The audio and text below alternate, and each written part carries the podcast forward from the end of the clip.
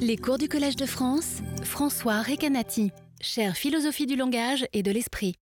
Donc aujourd'hui, je reprends un thème que j'ai abordé à plusieurs reprises, mais je l'aborde maintenant de façon plus frontale, qui est le débat entre euh, les théories de la fusion et les théories de la liaison en matière de, dossiers mentaux. Et je commence par cette idée de fusion, dont je l'ai évoquée à plusieurs reprises, notamment en rapport avec euh, avec les idées de Strawson.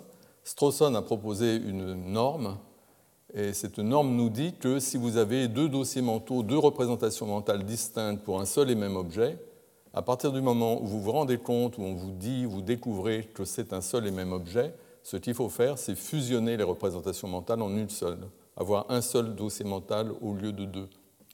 Donc c'est la norme strawsonienne.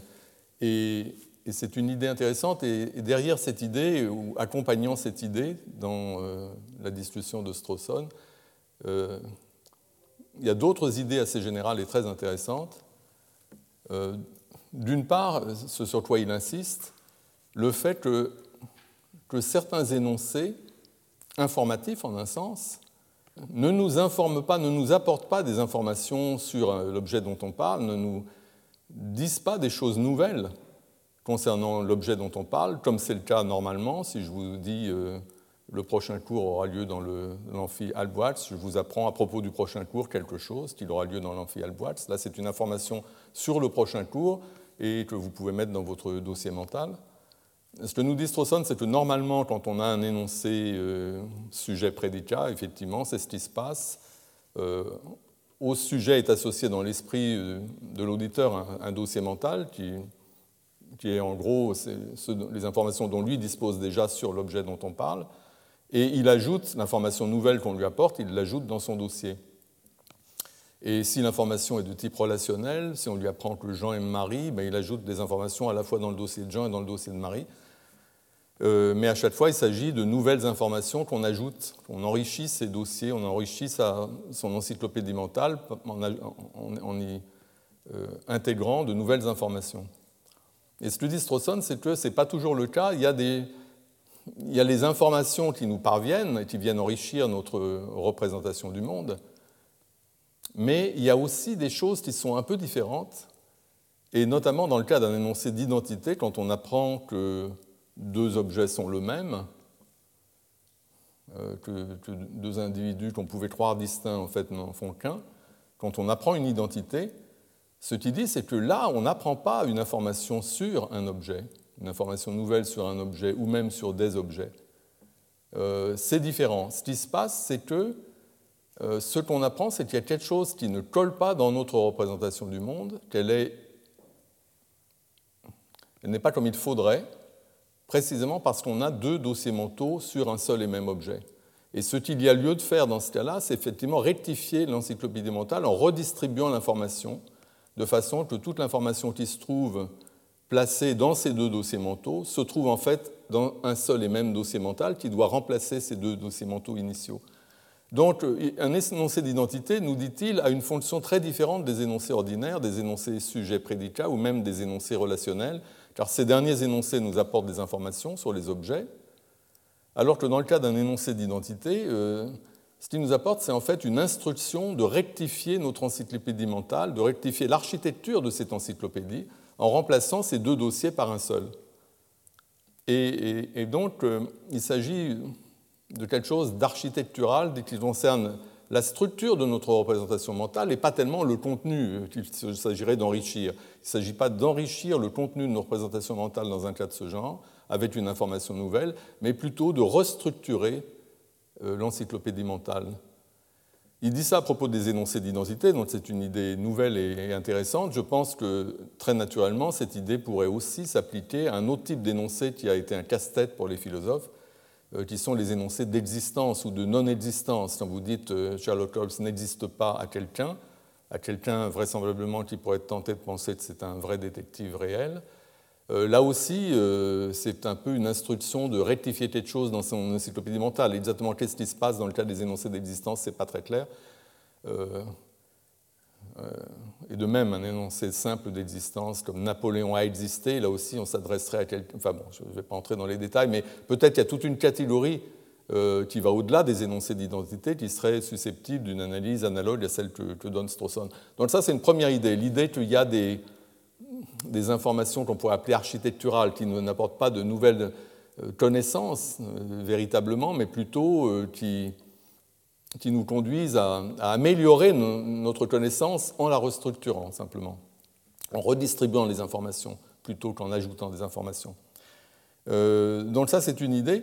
Et il y a une autre idée euh, qui me paraît, qui me paraît très importante, qui est également euh, présente dans ces passages de Strawson, au moins implicitement, mais qui a été explicitée depuis. C'est cette idée que notre représentation du monde, notre encyclopédie mentale, elle a un caractère, il y a certains aspects de, cette représentation qu'on pourrait dire iconiques au sens de Peirce. Euh, Peirce parle des représentations iconiques, des icônes, pour désigner les représentations qui partagent des propriétés avec ce qu'elles représentent et qui représentent en vertu de ce partage. Typiquement, euh, les représentations qui, par ressemblance, c'est ça les icônes, ont cette propriété-là. Euh, un dessin ressemble à ce qui est dessiné. Donc il y a des propriétés qui sont partagées. Euh, et on considère généralement que les représentations iconiques, c'est limité à un domaine assez particulier, notamment les dessins, les schémas, les choses de ce genre. Mais, euh, mais si a raison, il y a une forme d'iconicité à la base dans notre représentation du monde euh, qui est due au fait que, en vertu de cette norme strawsonienne, qui est que pour un objet, on doit avoir un dossier, pas deux, et c'est pourquoi euh, si on a deux dossiers sur un même objet, il faut les fusionner, ben, cette norme signifie euh, en quelque sorte qu'il y a une correspondance entre l'unicité de l'objet dans le monde et l'unicité de la représentation dans l'esprit. Et donc la représentation partage quelque chose avec son objet. Ici, ce qu'elle partage, c'est ce qu'on pourrait appeler la, numérosité, le, caractère individuel, particulier de la représentation correspond au caractère particulier et individuel de ce qu'elle représente. C'est un point qu'a souligné euh, Ruth Melican à propos de Strawson. Euh, elle dit dans la conception de Strawson, je vous ai parlé de ça la dernière fois et celle d'avant, dans la conception de Strawson, l'identité d'un particulier est représentée dans l'esprit par l'identité d'un autre particulier. Précisément parce qu'il y a cette correspondance. S'il y a un objet dans le monde, il doit y avoir un, un dossier mental dans l'esprit. Et la norme de Strawson euh, euh, apporte cette, exigence-là, cette exigence de correspondance.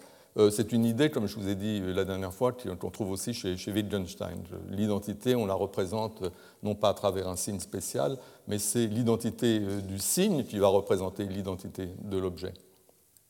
Donc, il y a toutes ces idées autour de cette norme strawsonienne.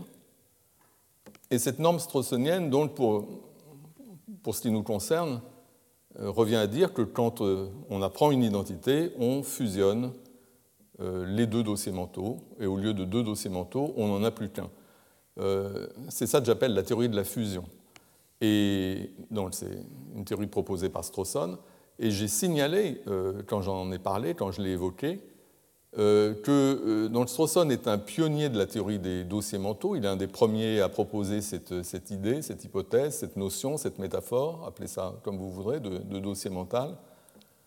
Et euh, dans le cadre précisément de, cette proposition, et notamment parce que c'est à propos des énoncés d'identité qu'il a introduit cette idée, et, donc cette notion de fusion faisait partie, disons, de, la conception qu'il mettait en avant. Euh, mais la notion de dossier mental euh, apparaît aussi chez d'autres auteurs, qui, certains d'entre eux n'ont pas été particulièrement influencés par Strawson ou n'ont peut-être pas forcément même lu euh, le travail de Strawson à ce sujet. Donc la notion de dossier mental a été proposée par d'autres, et il y a bien des éléments communs. d'autres, la notion de dossier mental, en fait, apparaît non seulement en philosophie, mais aussi en linguistique et en psychologie, donc il y a plusieurs domaines euh, mais là je parle que de la philosophie. En philosophie, il y a plusieurs euh, branches en quelque sorte. Et, l'autre branche, euh, si je puis dire, la branche principale finalement, appartient à une tradition où la notion fondamentale, c'est la notion de mode de présentation. La notion de mode de présentation, c'est la notion freudienne, euh, ne joue aucun rôle dans la discussion de Strawson. Strawson ne parle pas du tout de mode de présentation. Les problèmes euh, qui conduisent Frege à introduire l'idée de mode de présentation ne jouent pas de rôle dans la discussion de Strawson. Donc c'est vraiment une sorte de, tradition un peu séparée. L'idée de mode de présentation, c'est donc, comme je vous l'ai dit et comme vous le savez, l'idée qu'à chaque fois que nous faisons référence à quelque chose de façon linguistique, en désignant la chose, ou de façon mentale, en pensant à la chose, toujours nous y faisons référence et nous y pensons, nous en parlons sous un certain mode de présentation. C'est-à-dire que la chose est toujours représentée d'une certaine façon. Euh, et quand vous pensez à quelque chose, quand vous parlez de quelque chose, vous devez toujours choisir un angle. Euh, vous faites référence d'une certaine façon à travers un certain mode de présentation. Euh, c'est une, sorte de contrainte, on ne peut pas faire autrement. Et les modes de présentation chez Frege correspondent en quelque sorte à des facettes de l'objet. Un seul et même objet possède de multiples facettes et on peut se représenter l'objet sous l'une ou l'autre de ces facettes. Dans la conception des modes de présentation que je vous ai présentés, ce qui est fondamental, c'est surtout les relations euh, où nous sommes vis-à-vis de l'objet. Nous pouvons avoir des relations très différentes. Euh, et j'ai donné l'exemple de moi-même, j'ai une certaine relation avec moi-même, je suis moi-même, c'est une relation très importante, mais quand je me regarde dans le miroir, je suis dans une autre relation avec moi-même, je me vois, ce n'est pas la même relation, et je peux penser à moi-même comme moi-même, ou je peux penser à moi-même comme la personne que je vois dans le miroir. Il y a donc différentes façons éventuellement de penser à la même personne à travers des modes de présentation différents. Je donne cet exemple parce que je vais y revenir euh, dans un instant. Donc il y a cette idée de mode de présentation, pas de référence sans mode de présentation. Et Frege, quand il introduit cette idée, il part aussi des, énoncés d'identité. Euh, il part des énoncés d'identité parce que un des problèmes qu'il essaie de résoudre, euh, il se pose justement la question de savoir ce que c'est que le contenu d'une représentation. Je vous ai parlé de, cette théorie euh, qu'il rejette, que j'ai appelée la théorie Fido-Fido. Euh, c'est l'idée selon laquelle le contenu d'une représentation, c'est tout simplement ce qu'elle représente. Et ce que dit Frege, c'est que quand on a un énoncé d'identité, comme Romain Gary, euh, Émile Ajar n'est autre que Romain Gary, pour reprendre cet exemple, où on s'aperçoit que ces deux écrivains sont une seule et même personne. Euh, on apprend quelque chose, dit Frege. C'est un énoncé qui est informatif, on apprend quelque chose. Euh, mais si on me dit Romain Gary est identique à Romain Gary ou Romain Gary n'est autre que Romain Gary, je n'apprends rien du tout parce que c'est complètement trivial, tout objet est identique à lui-même. Et ce que dit Frege, c'est que comment se fait-il que ces deux énoncés d'identité soient différents, que l'un soit informatif et pas l'autre, si vraiment le contenu du nom propre ou d'une représentation comme sont ces noms, Romain Gary, Émile c'était simplement l'individu désigné, comme en fait là c'est le même individu désigné, ben, on devrait simplement apprendre que cet individu est identique à lui-même, auquel cas ça devrait être trivial dans les deux cas, puisque dans tous les cas, on a euh, deux noms, soit deux fois le même nom, Romain Gary, dans le cas de l'énoncé d'identité Romain Gary n'est autre que Romain Gary, soit deux noms différents, Romain-Gary et Milajar, mais qui désignent la même personne dans le cas où c'est informatif. Si vraiment le contenu d'un nom, c'était simplement l'individu désigné, comme là c'est toujours le même individu, ça devrait être trivial dans tous les cas. Or, dit Frege, euh, quand on vous dit Romain-Gary, Émile Ajar n'est autre que Romain-Gary, c'est pas du tout trivial, vous apprenez quelque chose.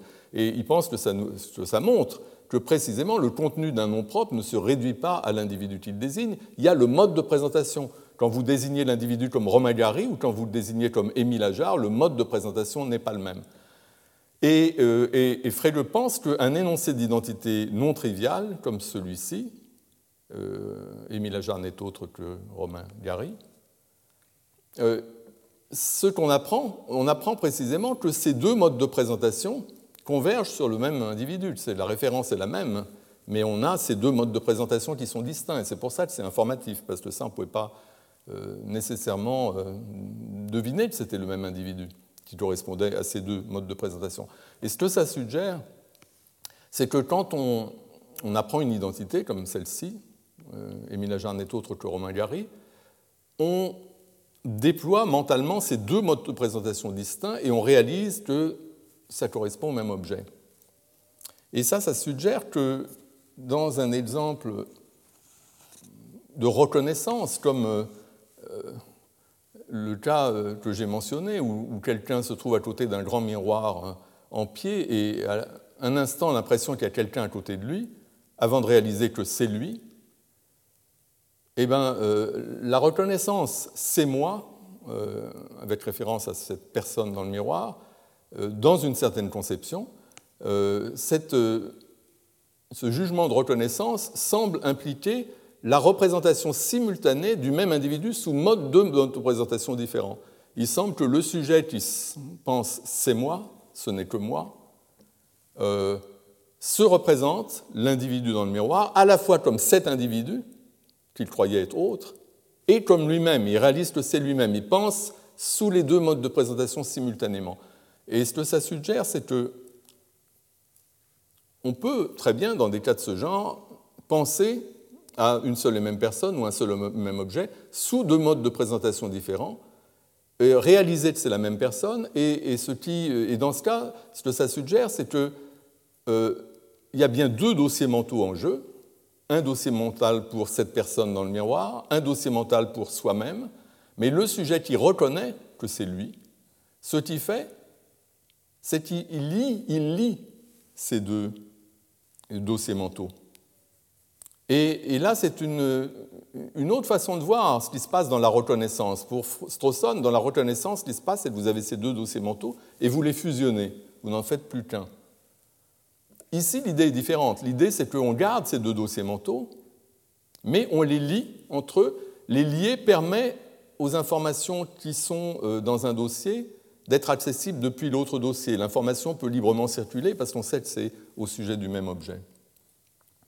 Donc, par exemple, si euh, euh, je vois que la personne dans le miroir a un sparadrap sur le front, bah, j'apprends que j'ai un sparadrap sur le front parce que je sais que c'est moi. Donc, la, liaison, c'est comme cette identité, cette reconnaissance de, l'identité. Euh, donc on a euh, une conception qui est différente de celle de, celle parce que là, on ne fusionne pas les dossiers, on peut garder les deux dossiers distincts, euh, mais simplement, on fait en sorte que l'information circule. C'est un peu comme si on avait un, dossier inclusif, comme dans le cas de la fusion, on a un grand dossier qui contient toutes les informations, mais là, on ne perd pas les deux dossiers initiaux, on les garde, simplement, on les lit et ils forment une sorte de système à eux deux, euh, comme un nouveau grand dossier, mais ça n'est pas un dossier distinct, disons, c'est plutôt qu'on a fait une opération sur les deux dossiers et qu'on garde les deux dossiers. Et la raison de faire cela, selon les gens qui proposent cette théorie comme remplacement de celle de Strawson, enfin, il y a plusieurs raisons, et on va voir tous les arguments qu'il y a pour, euh, euh, pour aller dans ce sens, mais, mais à la base, il y a cette idée que cette notion de mode de présentation, il y a forcément, pour, pour un objet donné, il y a plein de modes de présentation possibles, et c'est très légitime de, de, se représenter un, même, un, seul et même objet sous des modes de présentation différents. Les modes de présentation correspondent, encore une fois, soit à des facettes de l'objet, soit à des relations différentes avec lesquelles on peut se trouver vis-à-vis de l'objet. Et il est tout à fait possible de se trouver avec un même objet dans une pluralité de relations différentes qui justifient qu'on puisse activer différents, modes de, différents dossiers mentaux. Euh, mais le point important, c'est qu'on ne doit pas faire de confusion. On doit, si c'est le même objet, on doit savoir que c'est le même objet. Le problème d'avoir plusieurs dossiers mentaux sur le même objet, ce n'est pas un problème qui vient du seul fait qu'on a plusieurs dossiers mentaux, c'est qu'on ne s'en rend pas compte et qu'on peut faire du coup, on peut entrer dans des, on peut se comporter de façon incohérente, parce qu'en fait c'est le seul et même objet. Et si on a deux dossiers mentaux et qu'on ne s'aperçoit pas que c'est le même objet, on peut croire des choses contradictoires à propos de cet objet unique. Mais à partir du moment où on sait que c'est le même objet, où on lit les deux dossiers, il n'y a aucun problème à avoir plusieurs dossiers. Et encore une fois, c'est légitime, pourrait-on penser. Il y a bien des situations où en fait on a effectivement plusieurs angles sur le même objet. On sait que c'est le même objet, mais quand même on peut l'appréhender, penser à l'objet de différentes façons. Donc ça, c'est plutôt la façon euh, qu'on pourrait dire freudienne. Et cette notion de liaison de dossiers, quand on se rend compte que c'est le même objet, donc cette façon de représenter la reconnaissance, le jugement de reconnaissance comme étant le fait qu'on avait deux dossiers distincts, non liés, indépendants, et on les lit, par rapport à la théorie de la fusion de Strawson, ça nous offre une conception qui est, en un sens, plus fine, euh, parce que, euh, comme je disais, une fois que vous avez ces deux dossiers qui sont liés, l'information circule librement, c'est comme vous aviez, une, vous aviez une sorte de représentation multifacette du même objet, mais vous ne perdez pas pour autant les représentations correspondant aux différentes facettes que vous pouvez activer euh, euh, indépendamment, etc. Euh, donc il semble que et puis on, va voir que ça a des, avantages. J'ai déjà mentionné le fait que, que c'est une opération liée de dossiers, c'est une opération qui est réversible, alors que la fusion est irréversible. Une fois que vous avez abandonné vos deux dossiers initiaux et fait un seul gros dossier, ben vous ne pouvez plus retrouver les deux dossiers initiaux, pas forcément. Donc il y, a, pas mal de raisons d'aller dans le sens de la liaison. Et, ce que je vous ai dit, c'est qu'effectivement, dans cette théorie des dossiers mentaux, euh, c'est devenu euh, une sorte de, vérité établie que, en fait, la contrainte de Strawson, c'est beaucoup trop fort. Et en fait, il vaut mieux euh, la liaison a bien des avantages par rapport à la fusion, donc il vaut mieux la liaison que la fusion. Et j'ai déjà suggéré à plusieurs reprises, et donc aujourd'hui je, parle de ça de façon explicite et, directe. En fait, ce que je veux faire, c'est défendre Strawson, montrer que cette théorie de la fusion, euh, en fait, elle est très bonne, donc on peut la garder. Évidemment, euh, chemin faisant, il faudra quand même incorporer euh, bien des éléments qui viennent de la théorie de, la liaison, mais je pense qu'on peut simplement aménager cette théorie de Strawson et qu'elle a des tas d'avantages. Alors je voudrais commencer, je vais évoquer les différents arguments pour une théorie ou pour l'autre, mais je voudrais commencer par une objection à cette théorie de la fusion que je viens de présenter à partir notamment de cet exemple de la reconnaissance quand vous avez cette personne dans le miroir et soudain vous réalisez que c'est vous. Il me semble qu'on peut objecter à cette idée de liaison, l'idée qu'on garde ces deux modes de présentation mais qu'on les active simultanément en se rendant compte que c'est le même objet. Donc l'idée que la reconnaissance, c'est l'activation simultanée de ces deux dossiers mentaux, dans la reconnaissance du fait que c'est un seul et même objet, il me semble qu'on peut opposer à cette théorie une objection que je qualifierais de phénoménologique. Il me semble, et je ne sais pas si vous partagez cette idée, qu'à partir du moment où je me rends compte que l'homme que je vois dans le miroir c'est moi-même. À partir de ce moment-là, c'est à partir du moment où la reconnaissance a lieu, je cesse de me représenter cet individu comme l'homme que je vois dans le miroir ou comme cet homme. À partir du moment où je reconnais que c'est moi, je ne, pense plus qu'à moi, c'est moi que je vois. Euh, la représentation cet homme, c'est une représentation qui prend fin à partir du moment où la reconnaissance a lieu. Elle n'existe que parce que je ne me suis pas reconnu. Donc, il me semble que la dualité des modes de présentation, le fait qu'il y ait deux dossiers mentaux distincts, euh, c'est quelque chose qui caractérise effectivement la phase d'avant la reconnaissance, d'avant qu'on réalise qu'il y a identité, d'avant qu'on porte ce jugement d'identité, mais précisément, le jugement d'identité met fin à cette dualité des modes de présentation, et ce qu'on a dès que la reconnaissance a lieu, c'est un seul mode de présentation, c'est nous-mêmes que nous voyons. Euh, il y a une observation que j'ai faite, et que vous avez peut-être fait la même euh, observation à propos de la reconnaissance. Euh, parfois, donc, vous voyez quelqu'un que vous connaissez bien, mais vous ne reconnaissez pas la personne. Par exemple, dans la rue, au loin, vous voyez euh, un vieil ami. vous ne reconnaissez pas votre ami, ça veut dire que vous voyez quelqu'un et il y a plein de, choses que vous observez sur cette personne. Vous la voyez comme par exemple un vieillard, quitte, etc., avec certaines propriétés, à partir du moment où vous reconnaissez que votre ami, toutes ces propriétés-là, vous ne les voyez plus. C'est comme si vraiment il y avait euh, substitution d'une représentation mentale à l'autre. Il y a des propriétés que vous ne voyez pas parce que c'est quand quelqu'un est un familier, vous voyez la personne. Quand quelqu'un est un inconnu, vous ne voyez pas la personne, vous voyez un certain nombre de propriétés. Euh, que typiquement vous ne voyez pas quand c'est quelqu'un dont vous êtes familier. C'est comme s'il y avait une sorte d'alternance des représentations, et enfin bon, je dis ça pour, au cas où ça vous évoque une certaine expérience euh, que, moi j'ai faite, mais ça va dans, dans, le sens de cette idée que, que la reconnaissance conduit effectivement à une restructuration. C'est plus les mêmes modes de présentation, et notamment ce mode de présentation cet homme, dans le cas de soi-même, par exemple, disparaît simplement quand on se voit dans le miroir et qu'on se reconnaît. On, c'est nous-mêmes que nous voyons, ce n'est pas cet homme dont nous savons que, c'est nous-mêmes. Je pense que euh, c'est la même chose dans d'autres exemples que j'ai donnés de reconnaissance. Ça, c'est la dernière fois, j'ai parlé d'un exemple de Richard Heck euh, qui nous décrit la situation où il voit son chat en dehors de la maison, mais comme son chat est un chat qui ne sort pas, c'est un chat d'intérieur, il ne le reconnaît pas, il croit que c'est un chat qui est en train de rôder autour de la maison, donc il pense d'abord ce chat, et il n'identifie pas ce chat avec son chat Joe, et puis au bout d'un moment, il le reconnaît. Et il me semble que là aussi, euh, à partir du moment où Eck reconnaît son chat Joe, il arrête immédiatement de se le représenter comme ce chat. Il ne pense plus ce chat. La représentation ce chat n'existe que parce qu'il n'a pas reconnu Joe. À partir du moment où il le reconnaît, sa représentation, c'est Joe. C'est plus du tout euh, ce chat. Euh, donc, bien que Eck nous dise que dans ce cas-là, il y a ces deux, dans la reconnaissance elle-même, il y a ces deux modes de présentation qui sont déployés simultanément, euh, donc il suit un peu la perspective frélienne, je pense qu'en fait, pas du tout. là, il s'agit d'une transition. On passe d'une situation où Eck a sa représentation de Joe dans l'esprit, son chat qui est dans la maison, pense-t-il, et puis la représentation de ce chat dehors, il ne les identifie pas.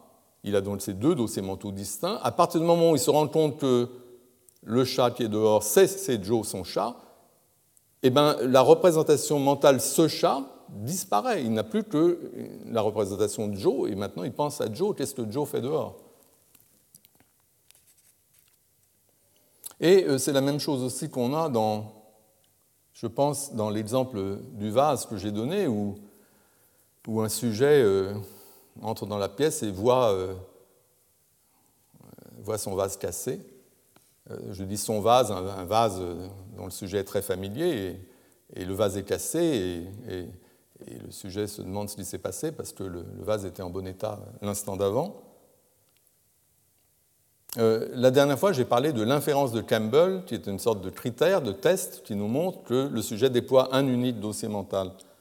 Dans l'exemple du vase, le sujet, effectivement, l'inférence de Campbell est parfaitement valide. Le sujet peut penser, mais ce vase était en bon état, il est cassé, je le vois, ce vase est cassé, donc une chose qui était en bon état est cassée. Disons c'est un cas où, euh, avec ces deux prémices, ce vase était en bon état, ce vase est cassé, le sujet peut directement euh, arriver à la conclusion quelque chose qui était en bon état euh, est cassé maintenant, donc il s'est passé quelque chose entre deux. Et le fait que cette inférence soit valide, ça signifie que le sujet présuppose que c'est un seul et même vase. Il ne se pose pas du tout la question, il n'envisage pas une seconde que ça puisse être des vases distincts. Euh, pour lui, c'est un seul et même vase, et il déploie un unique dossier mental. Et c'est parce qu'il déploie un unique dossier mental associé aux deux prémices, associé au démonstratif ce vase dans la première prémisse et réassocié au même démonstratif ce vase dans la deuxième prémisse, c'est parce que c'est un seul et même dossier mental que l'inférence de Campbell est valide. Euh, les informations étaient en bon état et cassées, en quelque sorte, se trouvent dans le même dossier mental, et, donc on peut dériver immédiatement la conclusion. Donc j'ai proposé ce critère, enfin j'en ai parlé euh, la dernière fois, comme euh, nous indiquant les cas où on peut passer à la conclusion et où l'inférence de Campbell est valide, c'est les cas où on n'a pas besoin d'une prémisse d'identité explicite, nous disant c'est le même objet dans les deux cas. Les cas où on peut directement aller à la conclusion sans avoir besoin d'une prémisse d'identité, c'est précisément les cas où l'identité est présupposée dans l'esprit du sujet parce que le sujet déploie un unique dossier mental, le même associé aux deux prémisses. S'il y avait deux dossiers mentaux différents, l'un associé à la première prémisse, l'autre à la seconde, là, le sujet aurait besoin, avant d'arriver à la conclusion euh, qu'il y a quelque chose qui était cassé, qui était en bon état et qui maintenant est cassé, il aurait besoin, avant d'arriver à cette, pour arriver à cette conclusion, de l'identité. C'est le même vase dans les deux cas. Mais euh, quand le sujet reconnaît immédiatement le vase, il n'a pas besoin de ça. Il n'a pas besoin de cette identité, il la présuppose. Son système visuel, en quelque sorte, lui fournit euh, l'identité. Alors, ce que j'ai dit la dernière fois, c'est que ce critère de Campbell, semble entrer en conflit avec le critère freudien traditionnel qui nous dit qu'il y a deux dossiers mentaux distincts, deux modes de présentation distincts. Euh, Freud parle de mode de présentation, il ne parle pas de dossiers mentaux. Euh, il y a deux modes de présentation distincts à partir du moment où la question de l'identité des, référents, des objets, pourrait se poser. Si le sujet pourrait se demander est-ce que c'est le même objet ou pas, ça veut dire qu'il y a deux dossiers mentaux distincts. Parce que quand il y a un seul dossier mental, ben, le sujet ne peut pas se poser la question, c'est forcément le même objet. Donc ça, c'est un critère, et les deux semblent euh, entrer en conflit, c'est ce que j'ai dit la dernière fois, parce que, dans l'exemple du vase, quand le sujet euh, raisonne, comme je l'ai dit, ce vase est en bon état, euh, ce vase est cassé, donc une chose qui était en bon état est cassée, ben, c'est clair que le sujet pourrait s'interroger, pourrait se demander est-ce bien le même vase? Mon vase je, dont je me souviens, qui est en bon état, et puis ce vase cassé, est-ce que c'est bien le même? Euh, Le sujet pourrait se poser cette question et ça suggère qu'il y a deux modes de présentation euh, distincts. C'est d'ailleurs ce que dit euh, Richard Hedge à propos de son exemple il dit que le sujet pourrait se demander est-ce que c'est bien le même chat, le chat dehors, et, même si le, il dit que même si le, sujet avait reconnu immédiatement son chat Joe, bah, il aurait pu quand même se poser la question est-ce que c'est bien le même chat? Et la possibilité de se poser la question suffit à montrer qu'il y a des modes de présentation distincts. Et j'ai essayé de réfuter euh, cette idée. J'ai essayé de réfuter cette idée parce que j'ai souligné la dernière fois qu'il y a plusieurs façons de comprendre cette idée de la possibilité d'un doute quant à l'identité. Il y a un sens où le doute est toujours possible dans l'absolu.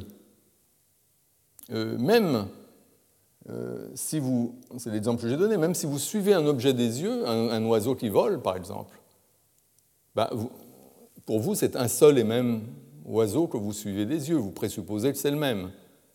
Mais vous pourriez toujours vous poser la question de savoir si un malin génie n'a pas substitué un oiseau à un autre au moment où vous fermiez les yeux pour cligner, ou vous cligniez les yeux. On pourrait toujours, mais ce n'est pas du tout pertinent. La possibilité du doute en ce sens absolu et métaphysique n'est pas du tout pertinente. Ce qui compte, c'est les dispositions effectives du sujet. Si le sujet présuppose que c'est un seul et même oiseau, comme on le fait quand on suit un oiseau des yeux, alors il n'y a pas de possibilité, pratiquement de possibilité de doute. Le doute est, tout à fait exclu, ça ne nous vient pas à l'esprit que ça puisse être des oiseaux différents. Et je pense que c'est ça qui compte. Et à ce moment-là, euh, l'exemple du vase euh, fonctionne de la même façon. ça ne vient pas à l'esprit du sujet qui reconnaît son vase que ça puisse être un vase différent qui aurait les mêmes, qui ressemblerait, etc. Et donc, ça m'a conduit la dernière fois à modifier le critère de Frege en disant que euh, ce qui compte, ce n'est pas la possibilité du doute de façon absolue, c'est la possibilité qu'a le sujet d'envisager qu'il y ait deux objets distincts, cette possibilité qui soit compatible avec les dispositions effectives du sujet. C'est qu'il faut que le sujet, pratiquement, n'exclut pas la possibilité que ce soit euh, des objets distincts. Or, quand le sujet présuppose que c'est le même objet, comme quand vous suivez un objet des yeux, un oiseau dans le ciel, vous présupposez que c'est le même, ça ne vous vient pas à l'esprit que ça puisse être des deux oiseaux différents euh, d'une seconde à l'autre, ou une série d'oiseaux différents à chaque fois avec le malin génie qui vous donne à chaque fois un nouvel oiseau, ça ne vous vient pas à l'esprit. Donc vous excluez pratiquement que ce soit des objets différents, vous présupposez que c'est un seul et même objet, c'est ça qui compte. Et si c'est cette notion de possibilité du doute qui est pertinente, si ce qui est pertinent c'est la possibilité d'un doute étant donné les dispositions effectives du sujet, c'est-à-dire sans changer ces dispositions, à ce moment-là, quand le sujet présuppose que c'est un, seul et même objet, la question de la possibilité que ce soit différents objets ne se pose tout simplement pas. Euh, le doute est en quelque sorte exclu pendant le moment où le sujet présuppose que c'est un seul et même objet, car bien sûr le sujet peut réfléchir euh, et se dire tiens peut-être un malingénie, etc. Dans un deuxième temps, il peut envisager cette possibilité. À ce moment-là, il ne présuppose plus que c'est le même objet, donc il change ses dispositions. Donc ce qui compte, c'est la possibilité d'un doute de façon compatible avec les dispositions effectives du sujet. Il faut que le sujet pratiquement n'exclue pas que ce soit des objets distincts, c'est-à-dire considère ça effectivement comme une possibilité. Ok, donc cet argument qui vient de, cette idée freudienne que la possibilité du doute montre qu'il y a deux objets, deux, dossiers mentaux euh, différents, cet argument en fait ne vaut pas, et du coup on peut rester avec cette idée qui vient du critère de Campbell que dans des exemples comme le vase, il y a un seul dossier mental. Et ce que ça veut dire, c'est que quand vous reconnaissez euh, que deux choses sont la même, effectivement, vous passez d'une situation où vous avez deux dossiers mentaux à une situation où vous n'en avez plus qu'un, et présupposant désormais que c'est un seul et même objet, vous pouvez notamment euh, faire l'inférence de Campbell. Euh, mais il y a, d'autres arguments qui peuvent conduire à, renoncer à cette idée de fusion au profit de l'idée qu'il y a quand même une pluralité de, dossiers mentaux et qu'on a plutôt quelque chose de l'ordre de la liaison, qu'on les lie entre eux, mais qu'on les garde. Alors, j'en voudrais en discuter euh, plusieurs, mais notamment, il y a cet argument tiré de la théorie que je vous ai proposée. Ce que je vous ai proposé, c'est que les dossiers mentaux, au moins euh, la catégorie, enfin une vaste catégorie de dossiers mentaux, ont cette propriété qu'ils s'adossent à un certain type de relations à l'objet, qui sont les relations à l'objet qui nous permettent d'obtenir des informations sur l'objet, les relations que j'ai appelées infogénératives ou les relations épistémiquement profitables. Ce sont des relations que les dossiers exploitent puisque, grâce à ces relations, nous obtenons des informations sur l'objet et ces informations vont dans les dossiers. Et donc j'avais donné comme exemple euh, canonique le concept ici. J'ai un dossier mental ici qui se rapporte au lieu que j'occupe. Et en vertu du fait que je l'occupe, j'ai cette capacité d'obtenir des informations sur l'objet par la perception, puisque quand je suis dans un lieu, je vois ce qui s'y passe. Euh, et donc j'ai des informations que je peux mettre dans mon dossier. Donc ce dossier ici exploite cette relation particulière au lieu auquel le dossier se rapporte, qui est le fait de s'y trouver. Donc si on admet qu'il y a cette correspondance entre les dossiers mentaux et certaines relations infogénératives aux objets, euh, relations que les dossiers exploitent, à ce moment-là, il semble que dans un exemple euh, comme l'exemple du vase, ben, il y a clairement deux relations infogénératives bien distinctes. Le sujet, d'un côté, il se souvient du vase. Donc là, il y a une certaine relation vase qui est le fait de l'avoir vu précédemment et donc d'avoir gardé le souvenir de, l'expérience qu'on a faite précédemment. Donc ça, c'est une relation vase. Et puis il y a une deuxième relation vase qui est, il est devant nous, on le voit et on voit qu'il est cassé. Donc deux relations distinctes au vase, et on peut supposer que c'est le même vase, mais c'est quand même deux relations distinctes. Et à partir du moment où les relations sont distinctes, il y a cette possibilité, au moins euh, dans certaines circonstances, pas toujours, le sujet peut présupposer que c'est le même parce qu'il l'a reconnu immédiatement, comme je vous l'ai dit, mais le sujet peut aussi s'interroger, est-ce bien le même vase? Et on voit bien ce qui se passe dans un cas de ce genre, est-ce bien le même vase? Le sujet se trouve dans ces deux relations distinctes, la relation R1 à un vase dont il se souvient, il est aussi dans la relation R2 à un vase qu'il voit devant lui, et il peut se poser la question de savoir est-ce que c'est le même vase? À partir du moment où il peut se poser cette question, où il se la pose effectivement, il y a forcément deux dossiers mentaux. Ça, c'est le critère effectivement freudien traditionnel. Si vous avez un doute quant à l'identité, si vous vous posez la question de l'identité, ça veut dire qu'il y a deux dossiers mentaux. Donc il y a un dossier D1 qui est fondé sur cette relation R1, un dossier D1 pour le vase dont vous vous souvenez, et puis un dossier D2 pour le vase que vous voyez, il y a ces deux dossiers mentaux et la question se pose de savoir est-ce que c'est deux dossiers mentaux sur le même vase ou pas. Alors maintenant, ce qui est intéressant, c'est la question de savoir ce qui se passe quand, dans l'autre cas, c'est-à-dire quand le sujet présuppose que c'est un seul et même vase. Et ça, euh, ça se passe notamment dans l'exemple que j'ai donné. Le sujet, j'ai dit, reconnaît immédiatement le vase. Il n'a jamais aucun doute. C'est un vase familier. Euh, l'illustration n'est peut-être pas très bonne parce qu'on voit un vase en mille morceaux. Un vase en mille morceaux au sol, c'est c'est plus facile d'avoir un doute pour savoir si c'est notre vase familier, parce que justement, il n'a plus sa forme. Donc, il faut plutôt que vous imaginiez le sujet qui, euh, qui, a son vase familier et qui entre dans la pièce et qui voit son vase familier, et puis euh, il voit aussi qu'il était bréché ou qu'il y a une petite fêlure, ou il voit quelque chose, et il se dit tiens, mais mon vase est fêlé, par exemple. Et là, il a visuellement une reconnaissance immédiate du vase toutes ces propriétés euh, sont là, disons. Et il n'y a aucun doute, le vase se trouve à l'endroit habituel, etc. Donc imaginez un cas où vraiment il y a cette reconnaissance immédiate, il n'y a pas le moindre doute pour le sujet. Il n'envisage pas la possibilité que ce soit un autre vase qui soit exactement pareil que son vase et au même endroit. Alors qu'est-ce qui se passe dans ce cas-là, quand le sujet présuppose que c'est le même? Ce que j'ai dit, c'est que le sujet n'envisage pas, pratiquement, il n'envisage pas la possibilité que ce soit deux vases différents. Donc la possibilité du doute ici n'existe pas, étant donné les dispositions effectives du sujet, il n'est pas question d'avoir le moindre doute. Ce qui se passe, il me semble, ici, c'est que le sujet déploie effectivement un unique dossier mental pour le vase qu'il voit et le vase dont il se souvient. C'est un seul et même vase et il a un seul et même dossier mental et je pense que ce dossier mental est fondé sur ce que j'appellerais une relation infogénérative composite. En fait, un seul et même dossier mental ici est fondée sur deux relations infogénératives simultanément. Ce vase unique, il s'en souvient et il le voit. Il est dans, avec ce vase dans une relation qui est une relation complexe, composite, qui comporte cet élément à la fois d'être perçu et d'être remémoré. Et donc ce que je vous propose, c'est de considérer que parmi les relations infogénératives, il n'y a pas seulement euh, ces relations comme le fait d'avoir vu le vase précédemment et de s'en souvenir, ou de le voir maintenant, etc. Ça, c'est des relations infogénératives. Mais vous avez aussi des relations infogénératives complexes ou composites, comme cette relation R3 ici, d'avoir vu le vase et de souvenir, et de le voir à nouveau. Là, vous avez euh, une relation qui est en quelque sorte la somme des, des deux relations précédentes. Donc vous avez maintenant une relation R3 qui est la somme de R1 et de R2, et vous avez un nouveau dossier D3 qui est fondé sur cette relation R3. Donc, dans la diapo précédente, je vous disais, pour le sujet qui doute de l'identité ou qui n'est pas certain, il y a deux dossiers mentaux. Il y a D1 qui est fondé sur la, la relation R1 qui se souvient du vase, et il y a D2 qui est fondé sur la relation qu'il voit le vase.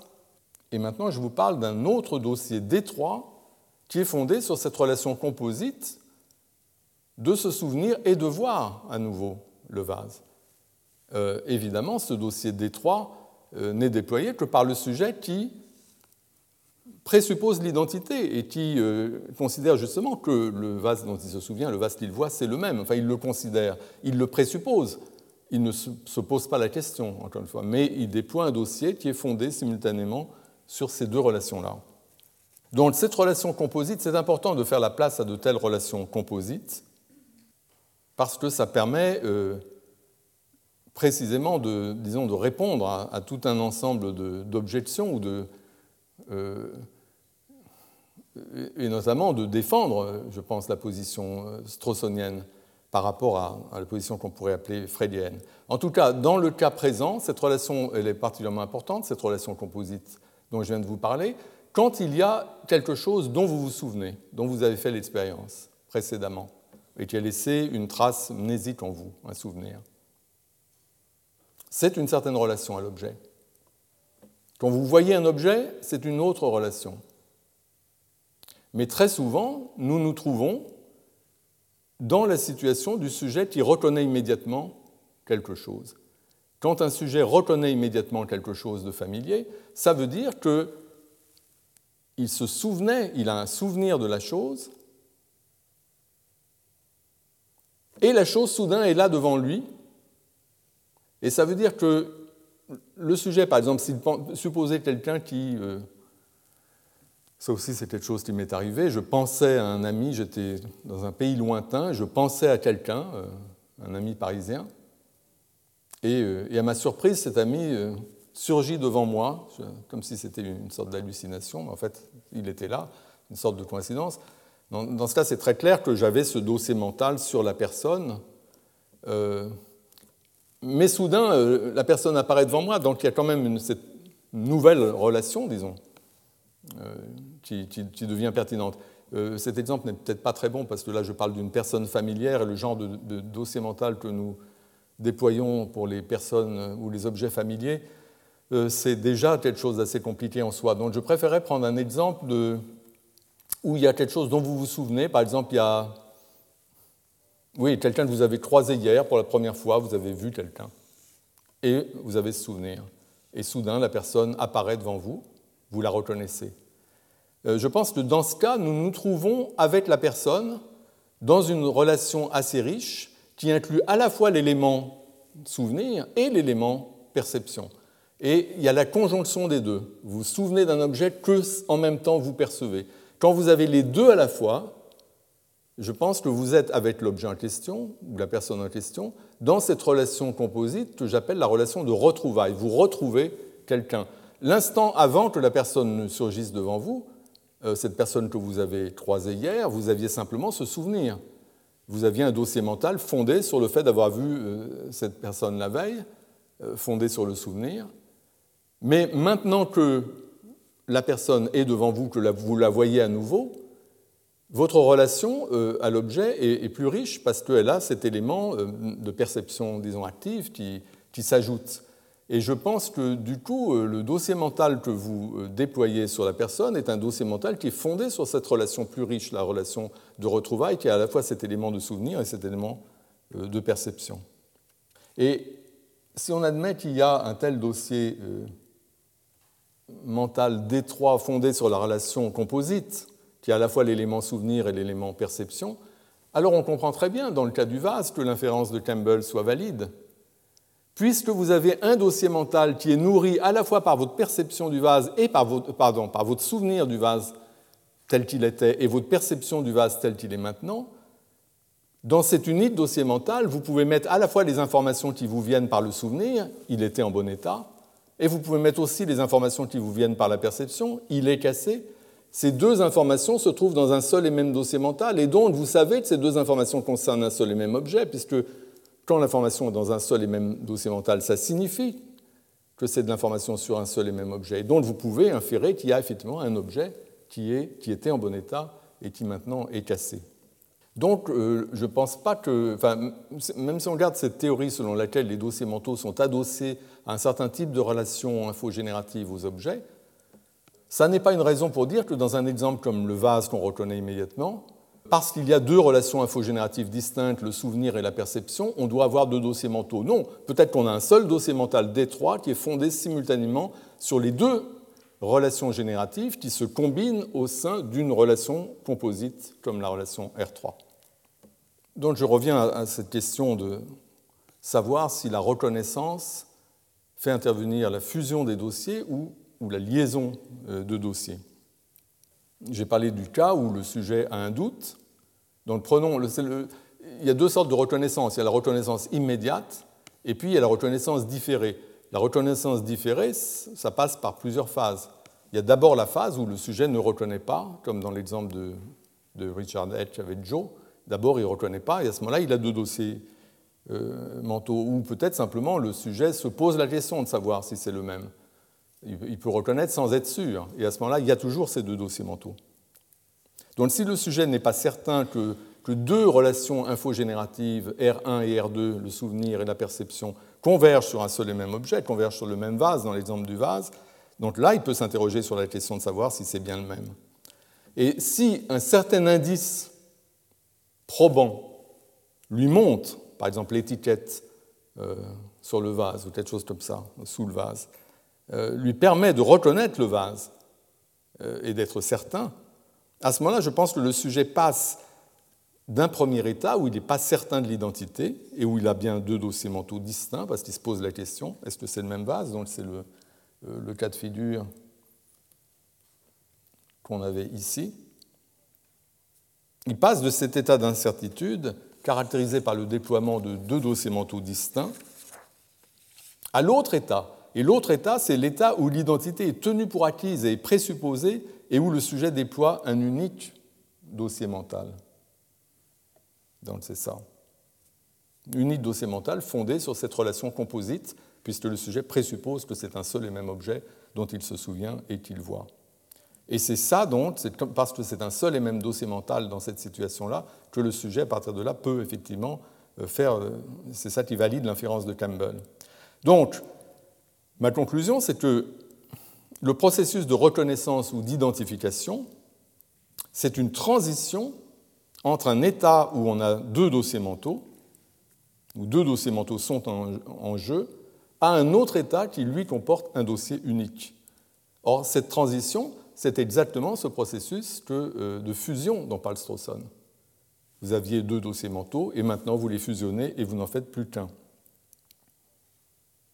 je pense que l'objection euh, selon laquelle l'identification, le jugement d'identité implique le déploiement simultané de deux dossiers mentaux distincts euh, pour se représenter le même objet, je pense que cette objection repose sur une conception fausse de ce que c'est que reconnaître quelque chose.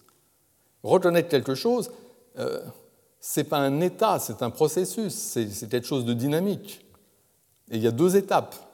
A l'étape initiale où deux dossiers distincts sont déployés, et il y a l'étape finale, après la reconnaissance, où il n'y en a plus qu'un. La reconnaissance, c'est le passage d'un état à l'autre. Ce n'est pas un état indépendant où il y aurait euh, déploiement simultané des deux dossiers. Enfin, ça, c'est la reconnaissance différée dont je vous parle, celle qui n'est pas immédiate. C'est le passage d'un état où vous avez deux dossiers à un état où il n'y en a plus qu'un. La reconnaissance immédiate, on ne passe pas par l'étape des deux dossiers. On a d'emblée un seul et même dossier. Donc, pour, euh, pour résumer, j'ai parlé de plusieurs, dossiers, de plusieurs arguments putatifs contre l'idée de fusion, l'idée strossonienne, et pour son remplacement par la liaison des dossiers. Et je pense qu'aucun de ces arguments que j'ai évoqués, euh, effectivement, ne, doit être maintenu. Donc je pense qu'il y en a d'autres des arguments auxquels je vais venir, mais les arguments que j'ai évoqués, c'est le fait que les dossiers sont typés par des relations infogénératives, qu'un dossier correspond à une certaine relation infogénérative, ce qui suggérerait que dans des cas de reconnaissance, parce qu'il y a plusieurs relations infogénératives, il y aurait plusieurs dossiers. Ça, ça ne va pas parce qu'en fait, on peut avoir des relations infogénératives complexes, composites, et c'est cela qui intervient quand effectivement vous reconnaissez un objet. Ça veut dire que vous avez maintenant un dossier unique fondé sur plusieurs relations infogénératives dont vous présupposez qu'elles convergent. Le critère de, différence freylien fondé sur la possibilité du doute, j'en ai parlé la dernière fois en disant que tout dépend comment on comprend cette possibilité du doute, mais si on comprend comme il faut, à ce moment-là, euh, il n'y a plus du tout d'objection. Ça, ça n'objecte pas à dire que dans un cas où l'inférence de Campbell est valide, on a un seul et même dossier. Euh, en fait, ça va dans le même sens. Et, là, je viens d'indiquer que l'idée que la, reconnaissance, c'est un état qui fait intervenir le déploiement simultané de, dossiers mentaux distincts à propos du même objet, euh, c'est quelque chose qui, en fait, euh, trahit une mauvaise compréhension du processus de reconnaissance qui doit être vu plutôt comme une transition plutôt que comme un, état indépendant. donc, ces arguments-là, on doit les écarter il reste des arguments euh, importants dont je parlerai euh, dans un instant, mais d'abord je voudrais dire quelque chose sur un sujet euh, très peu exploré en fait. Donc, je mentionner ça parce que ce n'est pas inintéressant et c'est très ouvert, donc je n'ai pas de, conclusion bien définitive à apporter, mais je voudrais parler d'une certaine diversité de cas de fusion de dossiers ou de reconnaissance. Le phénomène de reconnaissance, ce n'est pas totalement uniforme.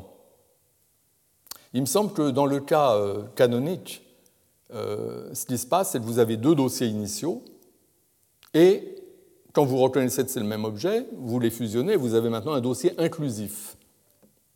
Alors, ce type de cas est illustré par des exemples comme celui de Frege, où il dit que les Babyloniens ils se représentaient l'étoile du soir, ils se représentaient l'étoile du matin, et ils ne pensaient pas que c'était une seule et même chose, et puis au bout d'un moment, on apprend qu'en fait, c'est un seul et même corps céleste, c'est la planète Vénus.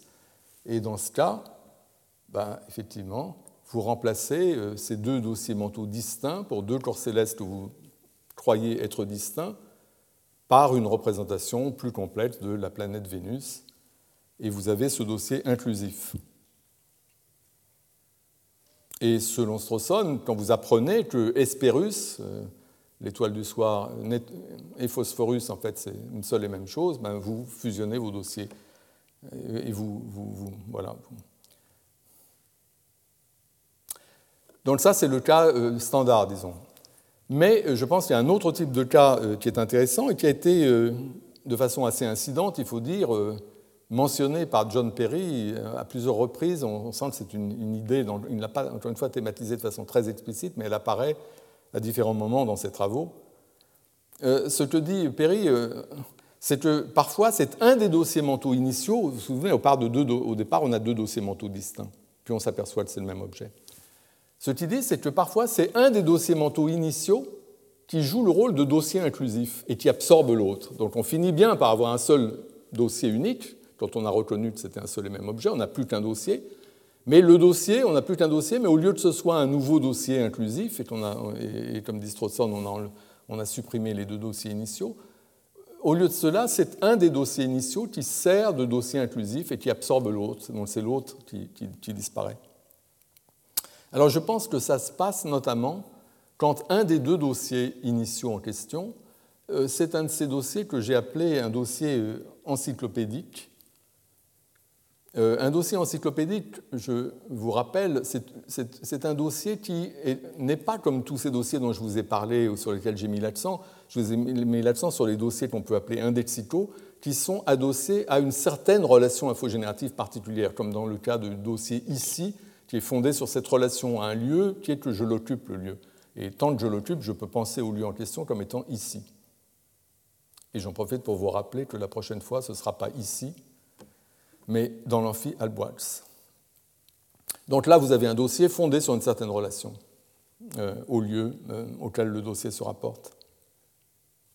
Mais un dossier encyclopédique, c'est plutôt un dossier comme mon dossier sur l'amphithéâtre Marguerite de Navarre. Mon dossier sur l'amphithéâtre Marguerite de Navarre, c'est un dossier euh, où je mets toutes les informations que je possède sur cet amphithéâtre, quelle que soit la façon dont j'ai obtenu ces informations. Ce dossier Marguerite de Navarre, il n'est pas fondé sur telle ou telle relation infogénérative qui me permet d'obtenir des informations. N'importe quelle relation infogénérative à l'amphi Marguerite de Navarre, n'importe quelle relation que je pourrais exploiter pour obtenir des informations, est pertinente. C'est un dossier qui exploite toute relation qui se trouverait disponible et qui permettrait d'obtenir des informations. Le fait, quand je m'y trouve, le fait d'y être me permet d'obtenir des informations, mais aussi quand je lis euh, l'histoire du Collège de France, je lis des choses sur l'amphithéâtre Marguerite de Navarre, là c'est une toute autre relation. C'est une relation à l'amphi qui est médiatisée par son nom, qui est employé par l'auteur euh, du, travail que je lis, etc. Et puis, euh, il y a plein de façons. Et il me semble qu'un dossier comme un dossier encyclopédique, ceux qui sont associés typiquement à des noms propres, ces dossiers-là ne sont pas associés à telle ou telle relation, mais simplement, ce qui compte, c'est qu'il y ait des relations à l'objet qui nous permettent d'obtenir des informations. Il faut simplement qu'on ait un moyen d'obtenir des informations. Si vous avez un moyen, quel qu'il soit, vous pouvez ouvrir un tel dossier qui va servir de réceptacle à toutes les informations que vous pourrez obtenir sur cet, objet, euh, quelle que soit la façon dont vous les obtenez. Donc ce sont des dossiers qui ne sont pas spécifiquement liés à telle ou telle relation, et euh, comme je l'ai dit quand j'en ai parlé, on peut dire qu'il y a une sorte de relation infogénérative d'ordre supérieur. Il faut qu'il y ait telle ou telle, qu'il y ait des relations infogénératives, disons, de, premier ordre, mais leur identité importe peu, euh, ça peut changer, ce n'est pas important, ce qui compte c'est qu'il y a ce dossier sur cet objet et qu'il y a des relations, quelles qu'elles soient, à l'objet qui nous permettent d'obtenir euh, des informations. Alors, le propre de ces dossiers euh, encyclopédiques, c'est qu'eux aussi, ils ont une base, c'est-à-dire qu'il y a des relations infogénératives qui permettent de les nourrir. Mais c'est une base qui est très riche, il y a plein de relations différentes qui peuvent être dans la base épistémique, disons, de ces dossiers. Au lieu que ce soit une relation particulière qui sert à nourrir le dossier de façon privilégiée, là, il y a plein de dossiers, et puis c'est ouvert, il peut y en avoir plein de dossiers, plein de relations, et il peut y avoir de nouvelles relations qui apparaissent dans certains cas, etc. Et l'identité du dossier ne dépend pas du type de relation que vous exploitez. N'importe quelle relation fait l'affaire, c'est toujours le même dossier. Du coup, quand vous avez une nouvelle supposez par exemple que je sache plein de choses sur l'amphi Marguerite de Navarre, parce que j'ai lu des livres et tout, mais je ne suis jamais venu au Collège de France, mais je sais plein de choses. Et, je viens au Collège de France et je vois, euh, j'ai déjà vu tout ça en photo, mais je vois en vrai euh, l'amphi Marguerite de Navarre. J'ai une nouvelle relation à l'amphi qui me permet d'obtenir des informations, mais ça ne change pas l'identité de mon dossier, parce que c'est un dossier qui est fondé sur toutes les relations disponibles. Celle-ci vient, c'est une nouvelle relation qui s'ajoute qui vient enrichir la base épistémique du dossier, mais qui ne change pas son identité.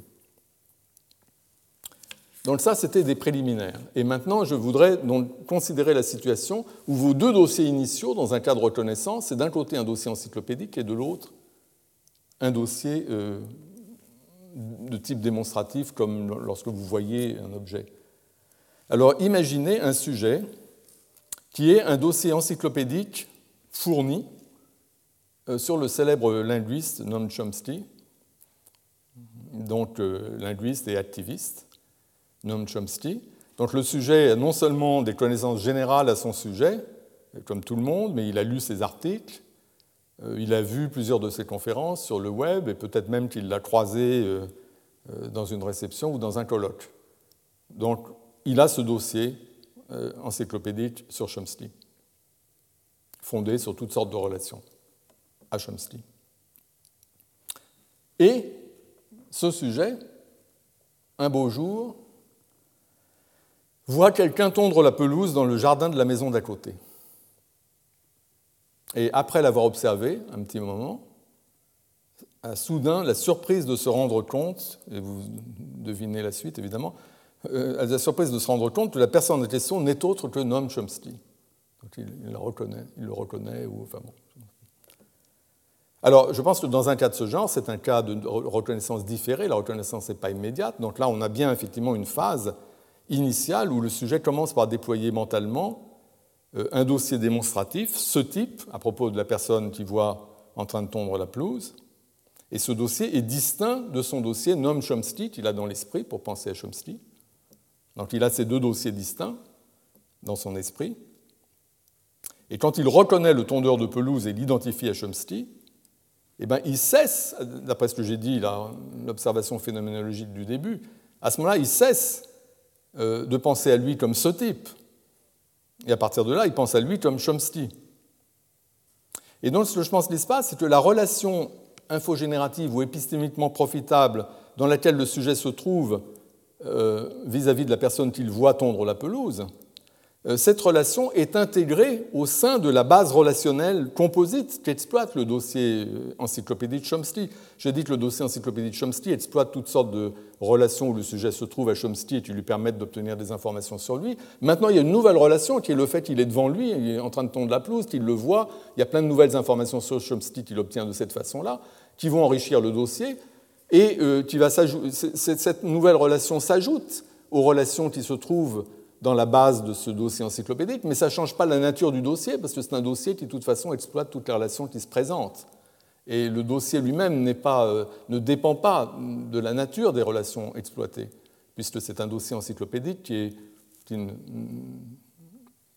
est indifférent à la nature des relations exploitées, pourvu qu'il y en ait. Et donc, ça, c'est une situation d'un autre type que la précédente. Et là, voici un schéma qui récapitule les deux types de fusion que je viens de distinguer. La fusion proprement dite, c'est le cas où vous avez ces deux dossiers initiaux et puis vous en créez un troisième. Et comme dit Strawson, vous supprimez les deux dossiers initiaux et vous les remplacez par le dossier inclusif où vous avez mis toutes les informations qu'il y avait dans les dossiers initiaux. Mais dans l'exemple que je viens de donner, c'est un peu différent. Les dossiers initiaux, c'est le dossier Chomsky et le dossier ce type. Et quand vous reconnaissez que ce type n'est autre que Chomsky, ben vous gardez votre dossier Chomsky qui est où vous avez mis certes les informations obtenues sur le type que vous avez vu tondre la pelouse, et ce dossier Chomsky maintenant donc exploite une relation de plus, qui est la relation au type qui, qui tond la pelouse et que vous voyez, mais c'est toujours le même dossier Chomsky, parce que c'est un dossier encyclopédique, encore une fois, qui exploite de façon opportuniste toutes les relations qui se trouvent disponibles. Donc je voulais faire cette remarque à propos de, de ces deux types de fusion un peu différent. Et, j'ai dit que c'est un sujet euh, assez ouvert et peu étudié, parce qu'en fait, euh, là, j'ai une sorte d'explication de, ce qui se passe, de la différence entre les deux cas de figure. Et l'explication vient du fait que dans le, cas de figure qui figure à droite, un des dossiers est un dossier encyclopédique, et que les dossiers encyclopédiques ont cette propriété de s'appuyer sur n'importe quelle relation euh, infogénérative qui pourrait se trouver disponible, et ils ne dépendent pas de tel ou tel. Il n'y en a pas une privilégiée qu'ils exploitent plutôt qu'une autre. Mais cependant, euh, la question se pose de savoir euh, s'il n'est pas possible, quand vous avez deux dossiers indexicaux plutôt qu'un dossier indexical et un dossier encyclopédique, euh, est-ce qu'on ne peut pas avoir quand même un cas de figure du même genre? Et il me semble,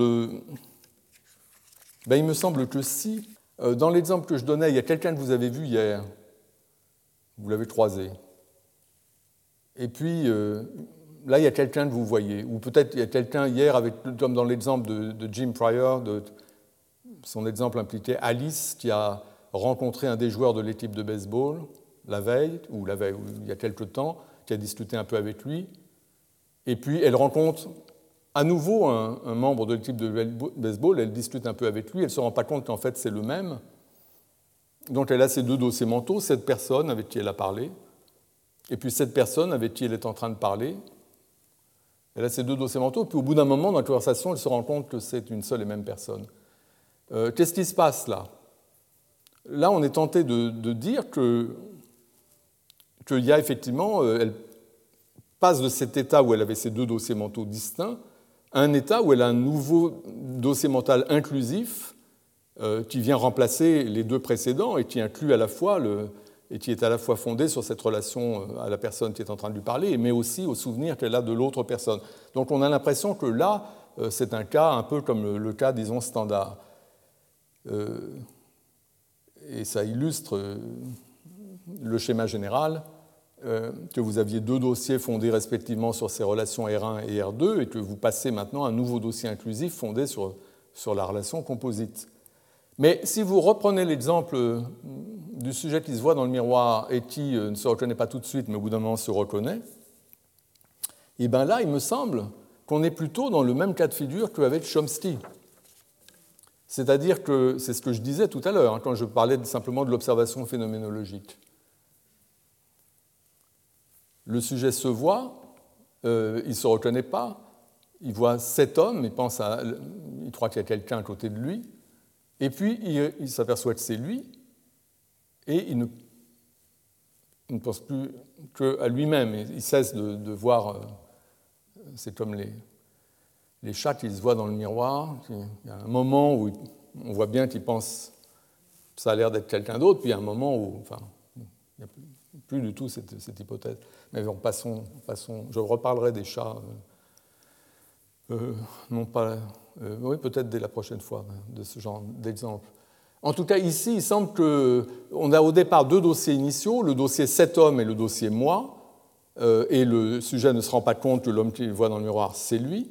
Et puis après, quand il a reconnu, il s'en rend compte, et à ce moment-là, il ne pense plus à lui-même que comme moi, il arrête de penser euh, à lui-même comme cet homme.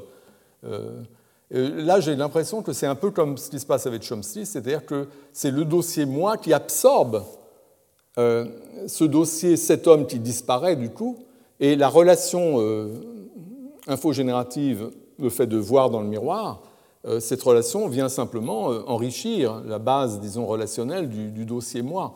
Mais, mais il n'y a plus que ce dossier-là. Donc cette idée d'absorption, qui serait un cas particulier, disons, de fusion, semble aller au-delà des cas où on a un dossier encyclopédique et un dossier de type démonstratif ou indexical, et marche aussi dans certains cas où on n'a euh, que des dossiers euh, indexicaux, comme ici le dossier moi. Et la question se pose de savoir comment on peut expliquer euh, que dans ces cas-là, on ait des cas de, fusion, de fusion, pardon, d'absorption, c'est-à-dire des cas où c'est un dossier qui absorbe l'autre plutôt que des cas qui donnent naissance à la création d'un dossier inclusif distinct des, deux dossiers initiaux. Et je vois sans doute plusieurs, disons, distinctions qui permettraient peut-être d'expliquer ces faits-là, des distinctions, euh, mais peut-être je ne vais pas.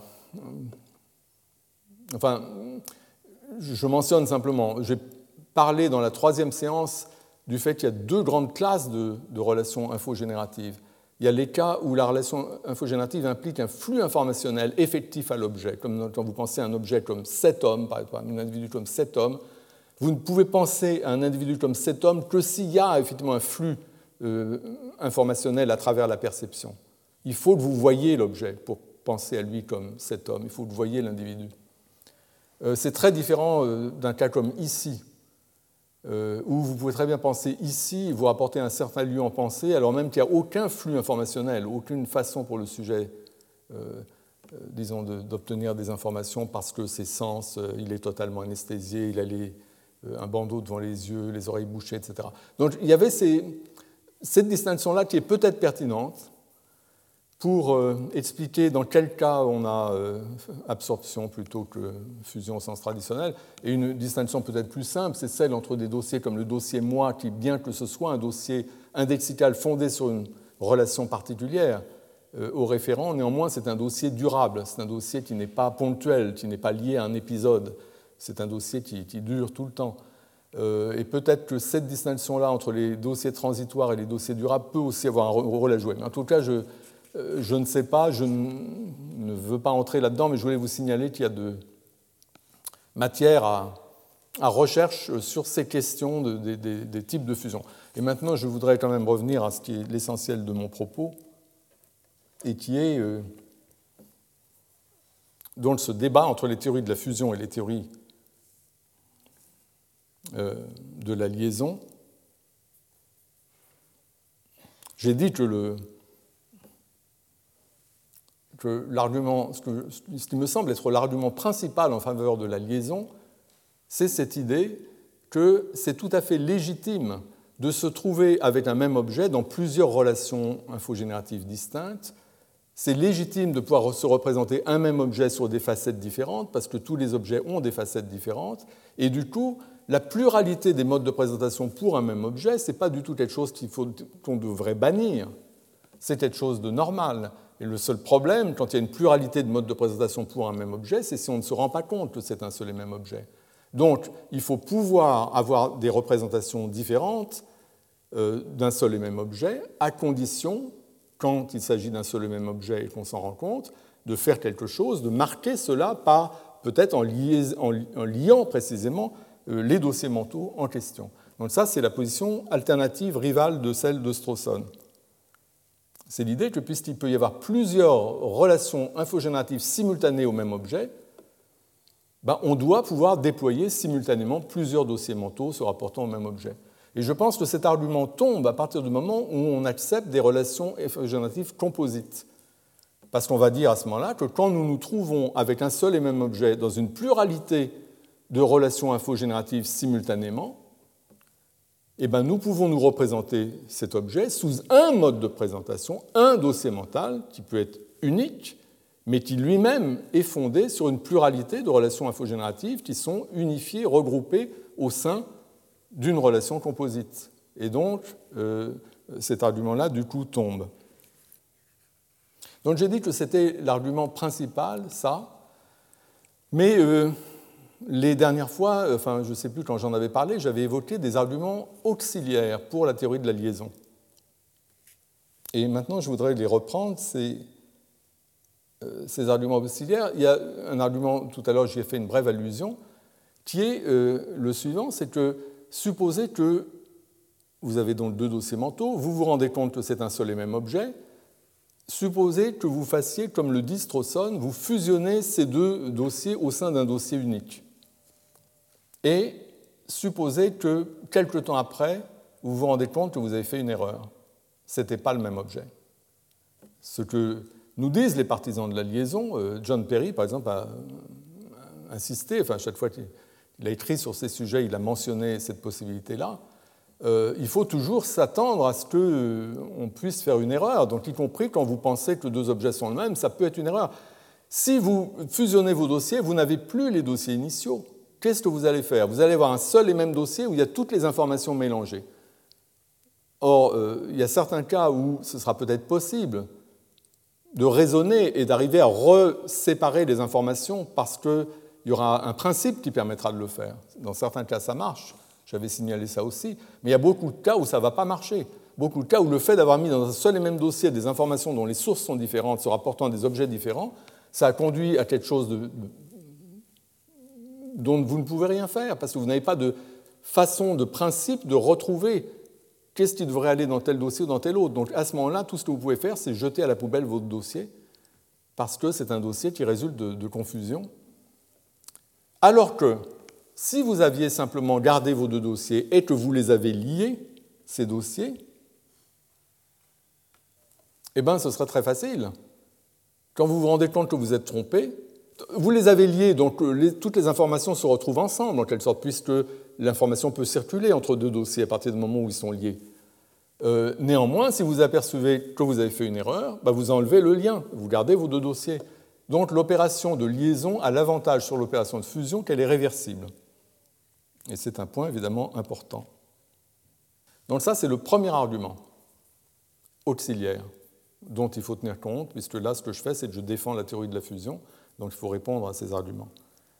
Et il y a un second argument auxiliaire qui est très important, même s'il n'est pas très facile à formuler, qui est que la possession de deux dossiers distincts liés entre eux, plutôt que d'un dossier inclusif, unique, résultant de la fusion des dossiers initiaux, la possession de deux dossiers distincts permet d'épouser la perspective d'autres sujets qui, eux, ne sont pas conscients de l'identité.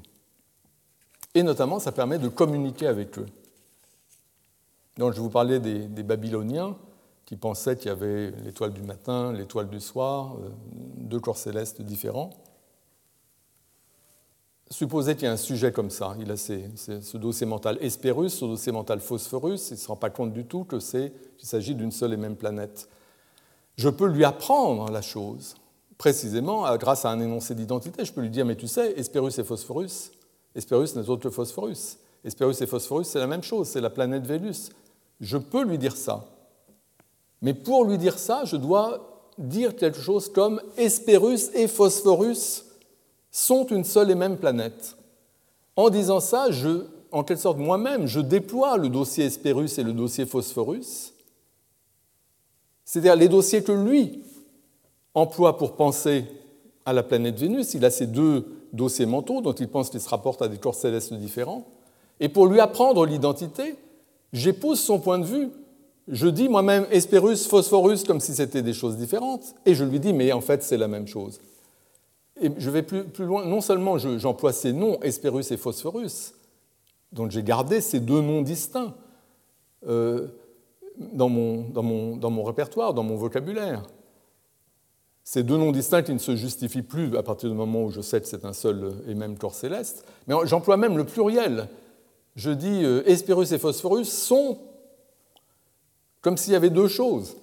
En fait, je sais bien qu'il n'y a qu'une chose. Mais quand vous devez parler à des gens qui ne sont pas conscients d'une identité pour leur apprendre l'identité, il n'y a pas vraiment d'autre façon de faire que de faire comme eux, c'est-à-dire de faire comme s'il y avait deux objets distincts, de les nommer, pour leur apprendre qu'en fait il n'y en a qu'un.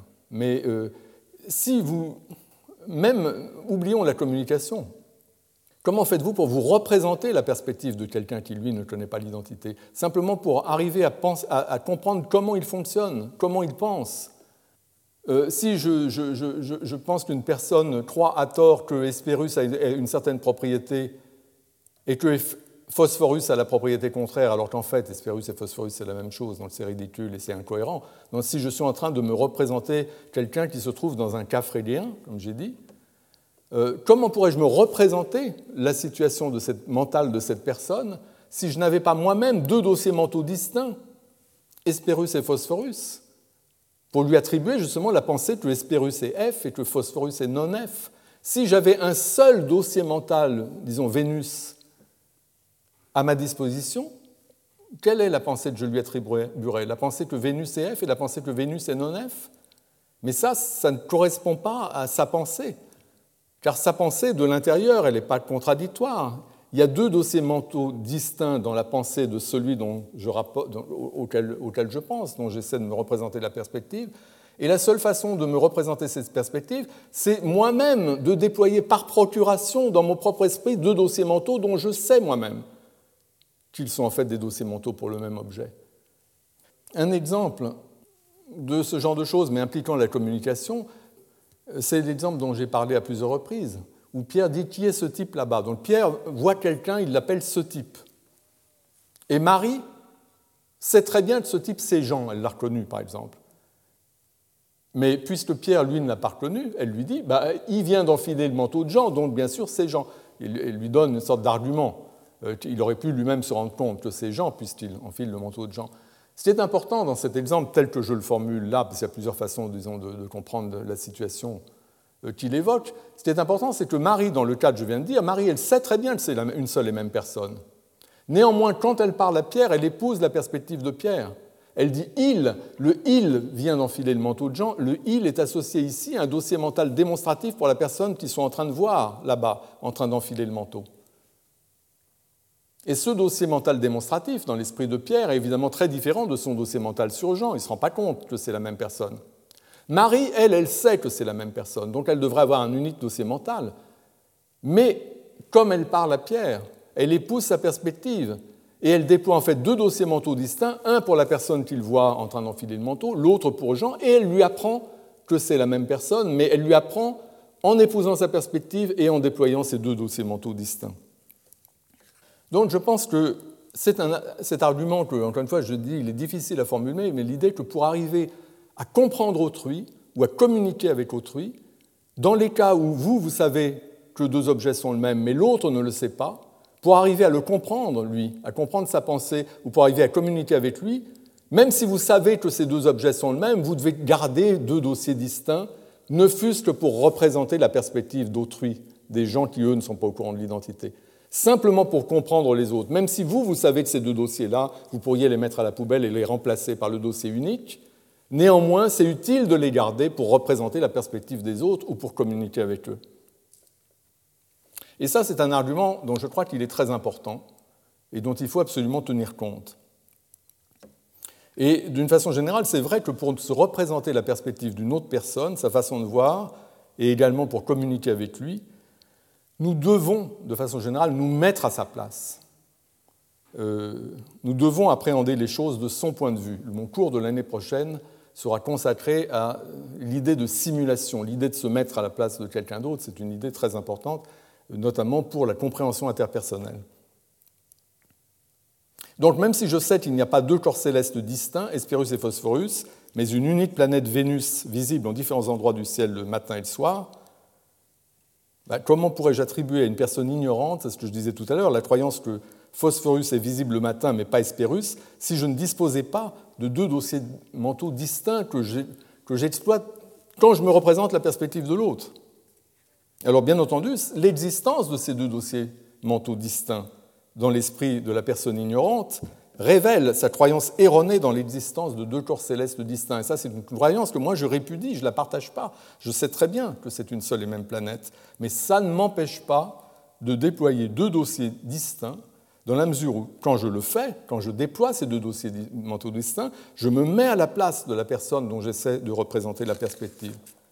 Les dossiers mentaux distincts que je déploie dans ce genre de cas, lorsque j'attribue la croyance que Phosphorus est visible le matin mais pas Hespérus, euh, ces dossiers mentaux que je déploie à cette occasion, ce ne sont pas mes propres dossiers mentaux, c'est ça l'idée importante. Ce sont les dossiers mentaux que je lui prête. Euh, ce sont des dossiers mentaux que je déploie par procuration, pour ainsi dire. C'est-à-dire des dossiers dont le déploiement ne reflète pas ma propre perspective sur le monde, mais celle de la personne dont je parle et dont j'essaie de caractériser l'état mental.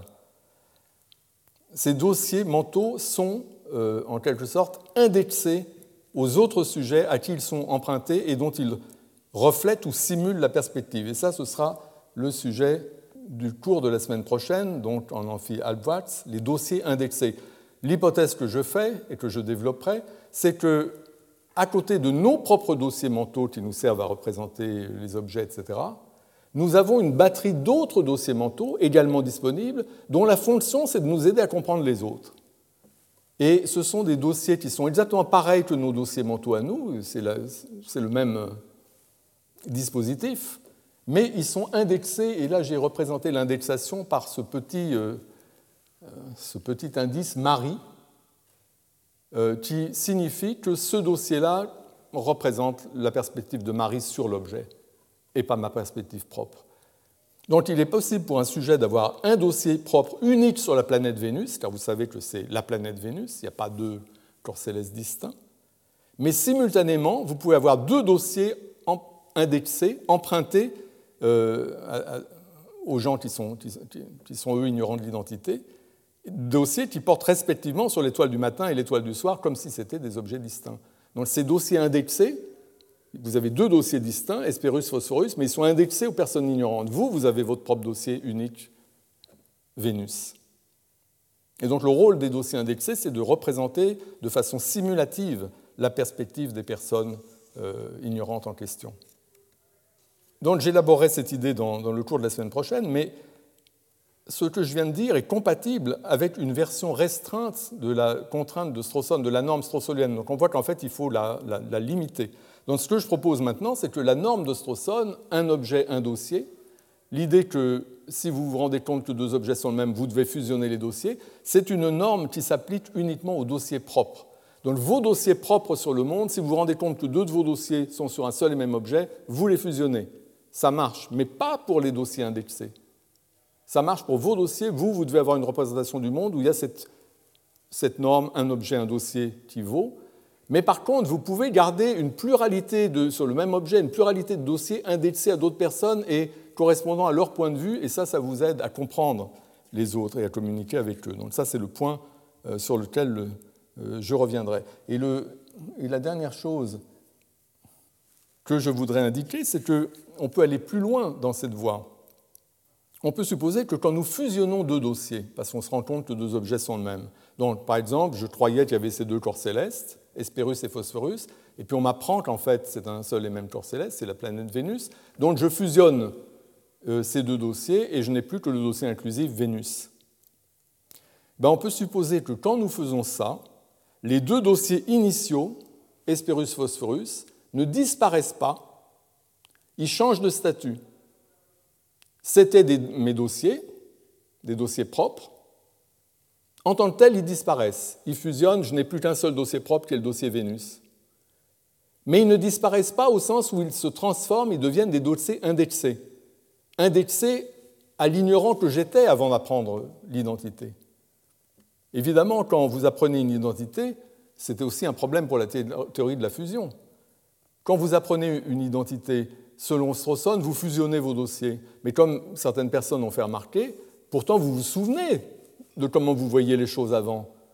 Si vraiment vous aviez fusionné vos dossiers, vous n'aviez plus qu'un dossier inclusif, vous pourriez plus vous représenter comment vous voyiez les choses avant? Ça paraît absurde. En fait, ce que je suggère, c'est qu'à chaque fois qu'il y a fusion de dossiers, donc vous avez deux dossiers initiaux que vous fusionnez en un dossier inclusif, vous gardez les dossiers initiaux, mais ils deviennent des dossiers indexés à votre soi antérieur, à votre moi antérieur avant d'apprendre l'identité. Donc des dossiers indexés, à chaque fois que vous avez une fusion, vous avez simplement un changement de statut, les dossiers fusionnés restent en place, mais ils deviennent des dossiers indexés. Donc vous respectez la norme de Strawson au sens où vous avez un seul dossier propre par objet, mais ça ne vous empêche pas d'avoir une pluralité de dossiers pour les objets, car ces dossiers correspondent aux perspectives d'autres personnes ou de vous-même antérieurement. Et là, il peut y avoir plein de perspectives différentes que vous pouvez essayer de, de, représenter. Donc, euh, comme je le disais, c'est une sorte de, synthèse. Je pense que cette version restreinte permet de, préserver la contrainte de Strawson, la norme de Strawson, euh, mais elle ne s'applique qu'aux dossiers propres et du coup, on désamorce les deux arguments auxiliaires. L'argument de la réversibilité, parce qu'il y a réversibilité maintenant. Si vous vous rendez compte que vous avez eu tort de fusionner, tout ce qui vous reste à faire, c'est restaurer les dossiers initiaux qui sont devenus des dossiers indexés, les restaurer comme dossiers propres. Et donc ça, vous pouvez toujours le faire, c'est aussi réversible que la liaison. Et bien évidemment, vous disposez des dossiers indexés pour vous représenter la perspective d'autrui.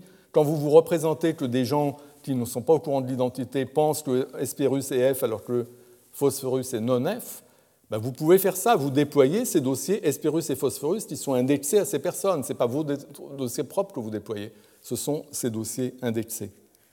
Euh, et donc du coup, il n'y a plus de liaison là-dedans, euh, au sens où vos dossiers propres, il n'y a pas de liaison entre vos dossiers propres, il y a simplement ce phénomène de fusion. Par contre, nous avons un problème que j'aborderai la prochaine fois, qui est quelle est exactement la relation quand vous, vous avez un dossier propre sur un objet, mais que vous avez aussi des dossiers sur cet objet indexés aux autres personnes? Euh, Comment ces deux types de dossiers dans votre esprit sont-ils articulés? Est-ce qu'il y a une forme de liaison entre eux? Vous savez bien que c'est le même objet, que vous, vous vous représentez d'une façon et que l'autre se représente d'une autre façon. Donc tout ça, ce sera le sujet de la leçon de la prochaine fois. Merci. Retrouvez tous les contenus du Collège de France sur www.colège-2-france.fr.